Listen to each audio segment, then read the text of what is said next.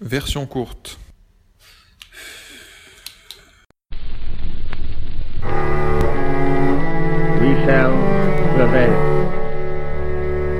C'est l'histoire du réel, mais c'est moi qui la raconte avec mon point de vue sur cette histoire et sur ce réel. Aujourd'hui, maman est morte.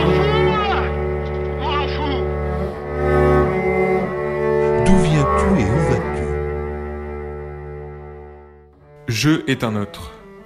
Est-ce qu'on est le même quand on joue? Ou est-ce que le jeu permettrait de savoir qui on est? Et qu'est-ce qui nous pousse à jouer à des jeux? Quelle est la motivation à dépenser de l'énergie pour rien, à jouer le jeu, à être un autre, à se couper du monde pour vivre ou faire vivre son avatar? Dans un autre monde, à se couper de la nature, à changer de nature pour se retrouver dans une autre nature artificielle? Un récent article d'Uzbek Erika expliquait que le besoin de nature pouvait s'assouvir dans l'exploration d'une nature artificielle d'un jeu vidéo. Est-ce que le jeu, et en particulier le jeu vidéo, ne nous permettrait-il pas plutôt de mieux vivre dans le monde réel? Est-ce que utiliser son énergie dans une activité improductive ne créerait pas plutôt un regain d'énergie et de motivation pour agir ici et maintenant? Tristan l'a bien compris. Et que ce soit ici, maintenant ou là-bas, dans un temps qui n'existe pas plus ou qui n'a jamais existé ou qui n'existera jamais, Tristan agit. Il a agi pour faire des big tasty à celui qui voulait bien en payer le prix, il a travaillé pour réussir les concours et il a travaillé lorsqu'il a été accepté à Grenoble École de Management où j'aime pour ceux qui aiment les acronymes, comme Tristan. Car Tristan aime. Il aime les acronymes peut-être, il aime jouer c'est sûr, mais a-t-il aimé agir pendant un an dans le réel en tant que président de l'association étudiante en jeu. A-t-il réussi à jouer le jeu? S'est-il peut-être quelquefois laissé prendre au jeu? Comment a-t-il trouvé cette motivation pour être le chef d'un orchestre qu'il a lui-même rassemblé en orchestre? Et si la force de ce président, qui a dû essuyer des échecs, mais qui a aussi mis le voile sincère de l'humilité lorsque ses équipes se félicitaient d'un succès, et si la force de cet homme, qui a accepté la lourde charge d'une responsabilité qui a changé sa vie, et si ce n'était pas la motivation elle-même Cette motivation qu'il a su manier tel Gandalf et son bâton, pour éclairer, pour combattre le défaitisme et pour faire agir des gens qui, portés par la voix de leur chef, avaient décidé que le jeu en vaudrait la chandelle. Alors d'où vient Tristan et où va-t-il? Des petits, euh, j'ai joué avec, enfin, pas mal avec mes parents, enfin, des jeux de plateau, les jeux, enfin, qu'on pourrait dire un petit peu classiques, euh, les Monopoly, euh, la Bonne Paye, enfin, tous les jeux qui peuvent paraître un petit peu enfantins, mais aussi des jeux qui pouvaient être qui pouvaient être un petit peu plus compliqués, qui amenaient plus de réflexion. Je me rappelle de très très longues parties de risque avec mon papa quand j'étais petit. bien évidemment, je, perdais tout le temps. Euh, parce que bah, je parle d'un truc, genre, je devais, je sais pas, avoir 7-8 ans, euh, tu vois. Même si euh, j'aimais beaucoup l'aspect stratégique qui pouvait y être lié, etc. j'ai toujours bien aimé jouer à ce genre de jeu, etc., surtout en famille. Et après, mon, attrait pour les jeux, il s'est surtout tourné bah, autour des jeux vidéo, qui aujourd'hui pas ma seule et unique passion, mais, mais presque. c'est vraiment un domaine que j'affectionne tout particulièrement. Et c'est quelque chose encore que j'ai tiré de, mon père, euh, parce que c'est lui la première personne que j'ai vu jouer à des jeux. Euh, sur la première Game Boy euh, qui a existé, la grosse et grise toute moche, ou aussi sur, sur la Nintendo 64, donc une des premières consoles qui a vraiment un peu commencé à démocratiser le jeu vidéo. je me rappelle même qu'à l'époque, c'était un jeu qui était déconseillé au moins de 10 ans sur la boîte. Ma mère refusait totalement du coup que j'y joue, puisque j'avais pas encore 10 ans. Et, euh, du coup, pour pouvoir regarder mon père y jouer, j'étais obligé de me cacher seulement pour le regarder y jouer. Et euh, c'était peut-être aussi voilà ce côté un petit peu interdit qui m'a attiré là-dedans. Euh, mais donc voilà, c'est vraiment une passion que j'ai depuis, euh, depuis tout petit. Et une fois que j'ai pu euh, commencer à y jouer, voilà, c'était vraiment enfin, extraordinaire. Quoi. Je me rappelle de, de mes premiers jeux bah, Zelda Ocarina of Time, pareil, qui était sur, sur la Nintendo 64 à l'époque, que j'ai vraiment joué des heures et des heures et des heures. Et encore une fois, c'est une passion que j'ai beaucoup partagée avec mon père pendant longtemps. Euh, à l'exemple, enfin par exemple des jeux Pokémon où on jouait en fait tous les deux sur la même cartouche, sur la même sauvegarde pour bah, attraper bah, tous les Pokémon. Alors à GEM, euh, donc vraiment toujours l'objectif était de, finir par travailler là-dedans et il fallait que je trouve bah, que je construise mon projet autour de ça. Euh, donc quelque chose qui est important à euh, c'était donc de c'était la vie associative et je voulais vraiment que mon association elle me permette de me développer moi-même autour enfin de cette pas problématique mais de ce projet là euh, de vraiment pouvoir développer mes capacités pour euh, atteindre mon objectif. Et ben, en jeu euh, paraissait effectivement incontournable par, rapport, par, rapport, par rapport à ce projet-là. C'est pour ça que j'ai décidé d'y postuler. Car effectivement, il y avait en tout cas un aspect jeu vidéo là-dedans. Et je me suis dit que c'est là que je pourrais quand même enfin, apprendre à développer des choses qui me serviraient plus tard donc, dans mon métier. dans le métier en tout cas que, que, que je vise. Donc oui, euh, je suis rentré en jeu donc euh, au pôle communication, car la communication était, bah, était notamment un pan du marketing qui m'intéressait, euh, même si aujourd'hui je m'orienterais, enfin la communication me plaît, mais je suis plus intéressé par tout ce qui est le marketing un peu plus stratégique, le marketing produit, faire vraiment élaborer un plan marketing pour, pour toute une marque ou, dans le cas d'un jeu vidéo, pour tout un jeu vidéo. Un chef de produit, il doit vraiment établir toute la stratégie marketing, ce qui passe par la stratégie de communication en fait. On va dire qu'à telle période, on voudra par exemple sortir telle vidéo promotionnelle. Mais euh, en communication, on va plus être du coup chargé de réaliser cette vidéo, tandis que le chef de produit va plutôt réaliser ce qu'on appelle un brief et de dire ce qu'il veut dans cette vidéo sans la réaliser pour autant. Donc c'est vraiment quelque chose de plus global et euh, lors de, mes rencontres, notamment dans le secteur du vidéo, on m'a décrit justement le chef de produit un petit peu comme euh, un chef d'orchestre qui orientait du coup toute la stratégie marketing euh, et liait toutes les équipes autour de ce projet marketing, autour d'un jeu. Et c'est vraiment, enfin aujourd'hui, ce qui me plaît le plus, bah, notamment parce que gérer toutes les, toutes les équipes vers un objectif, c'est un petit peu bah, ce que j'ai fait durant mon expérience d'un an en tant que président en un an, je me suis rendu compte que c'était impossible d'atteindre cette perfection euh, dont je rêvais à ce moment-là. Euh, c'est sûrement la chose la plus frustrante euh, aujourd'hui, un an plus tard. C'est c'est le gros problème, enfin, c'est pas vraiment un problème parce que ça fait partie de l'expérience, mais c'est la chose frustrante au sein des associations bah, de GEM et d'écoles de commerce, je pense, de manière générale. C'est que en un an, ça passe trop vite et t'as trop peu le temps de faire de choses. Même si tu peux avoir des millions d'idées, etc., tu vas te heurter à différents problèmes euh, dans l'année qui te ralentiront toujours dans ce que tu as envie de faire et qui feront que tes objectifs seront jamais totalement atteints. Euh, et ce qui peut être en soi très très frustrant. Et du coup, ça vaut le coup ou pas? Ah, bien entendu que ça vaut le coup. Euh, enfin, c'est une expérience qui arrive qui est extraordinaire. et enfin, j'en suis, plus, suis plus qu'heureux de l'avoir fait. Euh, enfin, que, que dire c'est S'il y a tellement de dimensions à prendre en compte, enfin, moi je suis quelqu'un qui croit foncièrement en l'humain, même si j'avais des objectifs très particuliers pour l'assaut, mon objectif, quand même premier, c'était de créer un endroit où les gens se sentent bien et où ils se, où ils se développent, euh, que ce soit professionnellement parlant, mais aussi enfin, humainement, socialement, euh, de créer vraiment un contexte favorable à, à, ce développement quoi. Et ce que j'ai ce que j'avais vraiment envie c'est que chaque personne quand il va quitter en jeu à la fin de sa deuxième année ils se disent j'ai vécu telle expérience ça m'a appris ça m'a appris telle chose euh, j'ai développé cette capacité etc c'est que vraiment chaque personne retire quelque chose de, fort de, ces deux années à enjeu.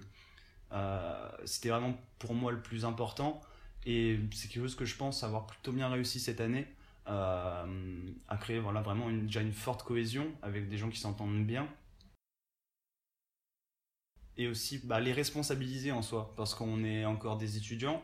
Pour certains, on n'a pour certains, on encore euh, jamais eu d'expérience professionnelle. Et même si une association ne sera jamais 100% professionnelle, on fait quand même des choses qui sont enfin, très concrètes, euh, etc., qui nous apportent de réelles compétences. Euh, et donc voilà, ce, premier aspect euh, des responsabilités, etc., je pense avoir réussi à le transmettre aux membres, euh, aux membres de l'association et rien que pour ça, pour moi, c'est une réussite et c'est quelque chose, enfin, une expérience qui est extraordinaire.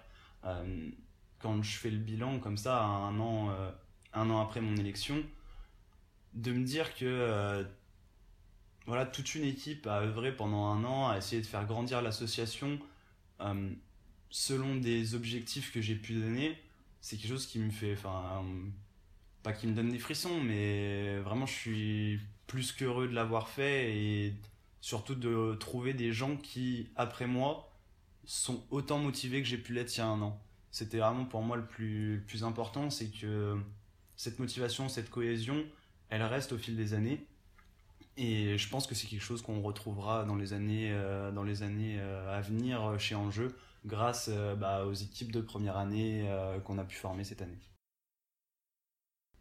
Tu vas avoir l'impression que ça a un petit peu rien à voir, mais du coup j'ai travaillé pendant, presque trois ans chez McDonald's en parallèle de mes études. Et bah, on va pas se mentir, c'est pas le métier le plus intéressant du monde. Et on retrouve des équipes qui sont pas motivées pour travailler quand on est sur le lieu de travail en soi, c'est quelque chose qui est enfin, compréhensible parce que McDo, euh, McDonald's a ses contradictions. Et moi, malgré ça, il y avait autre chose que j'aimais bien là-bas, c'était un peu l'aspect compétitif, entre guillemets. Moi, j'aime bien faire du, bon, du bon travail. Et même si c'est un, un, travail qui n'est pas forcément très intéressant, j'aimais bien donc du coup voilà, faire du bon travail. Et mes supérieurs ont, été amenés à me faire assez confiance. Et euh, au bout de, je sais pas, je dirais peut-être un an passé dans l'entreprise, à me donner quelques responsabilités qui restent certes minimes, euh, et notamment pendant les, heures de rush. Euh, il m'est arrivé donc à de nombreuses reprises d'avoir le poste donc, de responsable cuisine qui m'a amené du coup à gérer les équipes, etc. Et c'est quelque chose qui du coup était pas forcément facile euh, donc dans, dans ce contexte-là de restauration rapide, car du coup tu te retrouves face à des équipes qui sont pas forcément très motivées, enfin qui font leur travail mais qui vont pas en faire plus, alors que moi j'aime bien quand ça tourne bien d'essayer justement de les motiver à faire plus que le strict minimum, c'était quelque chose qui m'avait, enfin, qui m'avait énormément intéressé en fait euh, dans ce contexte-là.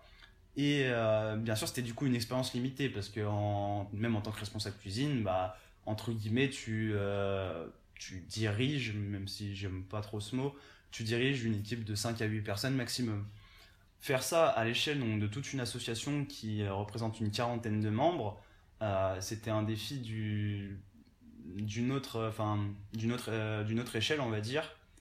Reproduire un petit peu donc ce schéma de motiver les gens à faire, à faire quelque chose pour atteindre des objectifs, c'était quelque chose qui m'intéressait vraiment. C'est pas égoïste, c'est justement le résultat de voir tout le monde travailler pour atteindre un objectif que bah, moi j'adore et que j'avais envie de reproduire euh, au sein de l'association. Ce que je retire plus fort, je pense, c'est bah, la fierté des gens quand ils créent un événement, enfin que eux-mêmes soient fiers de ce qu'ils ont créé. Parce que même si du coup, comme j'ai pu le dire un petit peu avant, j'avais des objectifs précis à donner à chacun, j'ai toujours voulu mettre en avant le fait que les gens sont aussi là pour euh, mettre en œuvre leur projet comme ils l'entendent euh, eux, tant que ça participe à l'objectif global de l'association. Et euh, du coup, de voir bah, des responsables de projet qui qui à la fin, à la, fin de la réalisation de leur projet sont très contents, soulagés d'avoir réussi leur événement. C'est ce qu'il y a pour moi de plus fort, enfin de les voir, euh, enfin contents d'avoir réussi à créer euh, leur projet, etc., à l'avoir mettre, l'avoir mis en œuvre. Euh, c'est vraiment pour moi ce qu'il y a de plus fort. Autre chose, un autre moment fort pour moi, ça a été donc bah, justement le moment de l'Assemblée générale cette année où les, les nouveaux candidats au poste de président ont présenté leur programme c'était de voir leur motivation justement et de voir qu'il y avait des gens qui, comme moi l'an dernier, étaient plus que motivés pour euh, perpétuer ce beau projet qui est en jeu. C'est quelque chose qui m'a donné du baume au cœur, quoi, qui m'a fait sourire.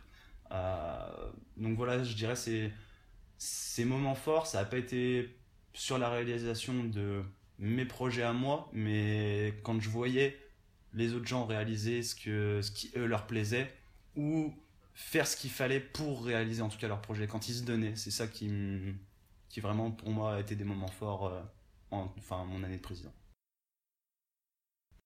Il y a des moments où tu as l'impression vraiment que les choses t'échappent un petit peu. T'arrives, enfin, pas que ça part en vrille, mais que t'arrives plus à gérer les choses, euh, enfin, au mieux.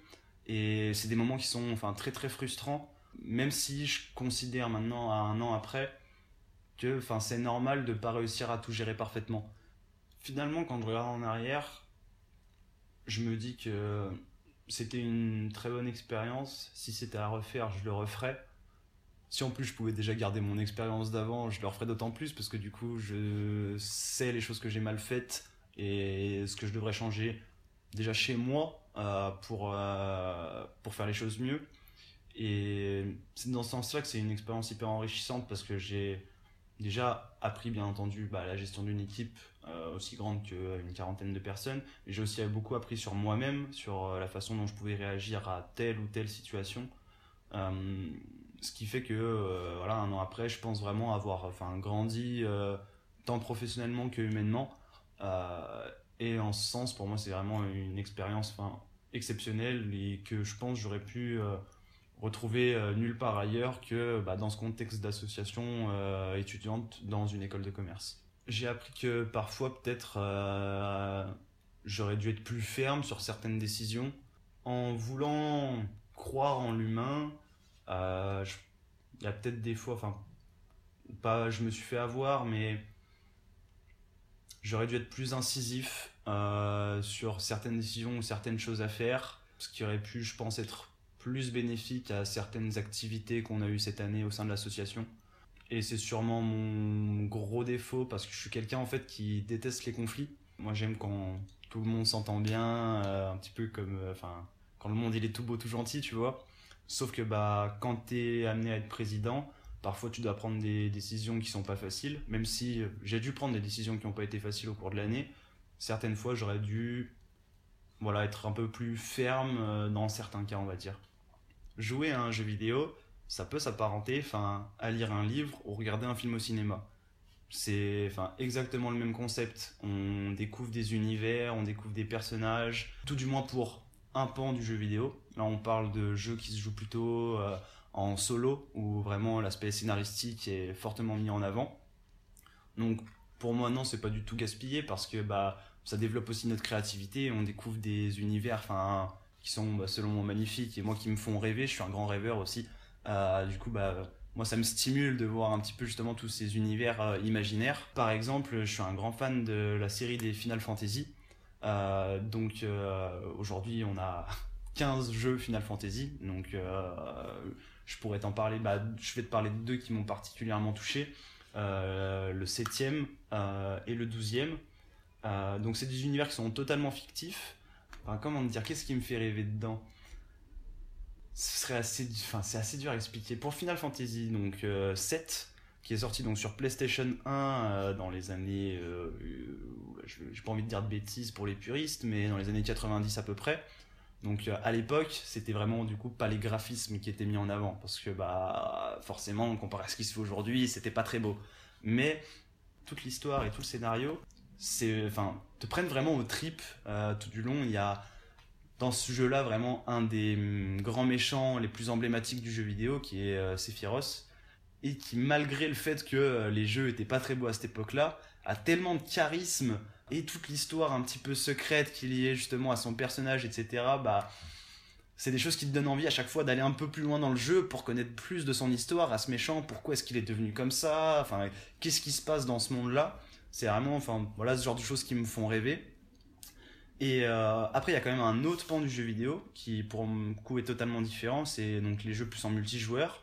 Euh, où là, enfin, je vais parler par exemple des jeux comme Call of Duty ou de manière très actuelle Fortnite où là, ce qui m'intéresse vraiment, c'est un petit peu l'aspect compétitif. Euh, être euh, entre guillemets meilleur que l'autre sans parler d'une compétition euh, enfin malsaine juste d'être meilleur pour être meilleur mais de réaliser entre guillemets des belles actions où tu réussis à mettre à terre toute une team adverse à toi tout seul voilà réussir ces belles actions c'est quelque chose qui me qui me procure des sortes de montées d'adrénaline.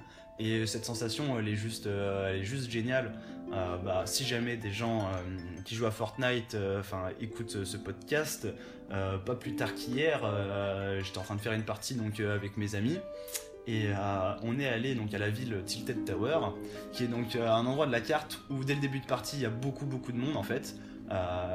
et donc beaucoup de chances de se faire tuer dès le début de partie. Bah je sais pas, genre j'étais dans, dans une bonne forme ce jour-là et j'ai tous mes alliés sont morts très très rapidement. J'étais le dernier en vie de mon équipe et euh, j'ai réussi à enchaîner donc euh, 10 kills d'affilée. Et la sensation que ça m'apportait, parce que vraiment du coup ça, ça, ça s'enchaînait en très peu de temps, bah, ça m'a fait une montée d'adrénaline et t'arrives comme ça à la, fin, t'as vraiment réussi à battre enfin, 10 personnes dans un jeu qui est très cartoon, je précise. Euh, et bah cette sensation, elle est juste super jouissive. Et voilà, donc c'est en gros tout ce qui me plaît dans les jeux.